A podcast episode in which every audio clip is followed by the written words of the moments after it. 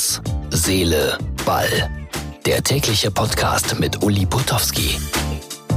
Ausgabe 150 vom 15. Januar 2020. Ja, Sektkorken müssten knallen, ein Feuerwerk in die Luft gehen, wohin auch sonst. 150 Ausgaben Herz, Seele, Ball.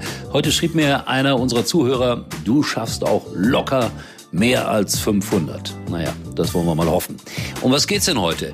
Um Wer wird Millionär? Endlich Günther Jauch hier in meiner kleinen Sendung. Ich habe oft mit Günther Jauch zusammengearbeitet. Sehr oft mit Günther Jauch zusammengearbeitet.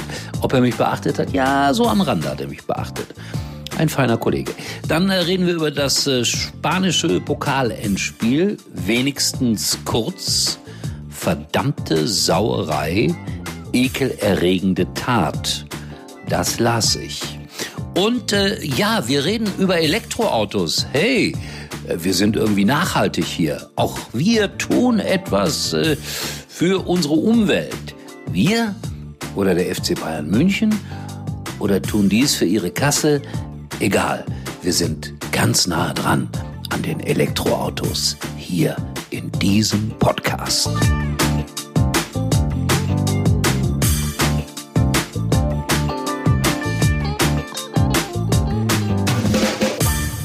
Heutzutage sagen ja viele, die Sportberichterstattung in Deutschland sei verweichlicht. Wir von Herz, Seele, Ball beweisen heute das Gegenteil. Da gab es im spanischen Superpokal-Endspiel in Saudi-Arabien, wo sonst, in der 115. Minute eine üble, böse Grätsche vom Uru, oder sagt man Uruguayer, Valverde gegen Atleticos Morata. Also wir würden ja sowas sagen wie, ja, sehr unfair, krass. Heute lese ich darüber, verdammte Sauerei, ekelerregende Tat. Ja, das sollten wir häufiger sagen, aber wahrscheinlich trauen wir uns nicht, weil dann doch immer ein paar Fans vom äh, anderen Verein zugucken, die das nicht so sehen. Und dann geht der Shitstorm los gegen uns Reporter und Journalisten. Sowas sagt man doch nicht. Verdammte Sauerei eigentlich. Wenn etwas eine verdammte Sauerei ist, sollte man es sagen denn es ist eine ekelerregende Tat. Soweit die Grätsche von Valverde. Wer wird Millionär? Ich gucke das ab und zu und ich gucke es gerne. Und da gab es dann mal wieder eine Fußballfrage. Und es gibt ja immer einen Telefonjoker. Übrigens, ich habe das auch zweimal gemacht. Eine sehr unangenehme Aufgabe, weil man innerhalb kürzester Zeit dann eine Antwort finden muss und man doch etwas verunsichert ist. Eine junge Dame kam mühelos bis zur 16.000 Euro Frage und dann kam Fußball. Aber das war nicht ihr Ding. Also, was sagt sie? Ich rufe Karl Heinz an. Er ist mein Joker in Sachen Fußball. Er ist Bayern-Fan. Der weiß alles über Fußball, ist ein großer Experte. Da habe ich überhaupt keine Angst. Die Frage lautete dann, welche Nation sicherte sich erstmals die Teilnahme an der Europameisterschaft 2020. Dänemark, Finnland, Schweden, Norwegen. Karl-Heinz, Bayern-Fan, antwortete, sie ist sicher mit Dänemark. Und die arme Kandidatin entschied sich für Dänemark. Aber Dänemark war doch auch schon mal Europameister im Endspiel übrigens gegen Deutschland. Gegen Berti Vogts damals. Falsch, falsch, falsch.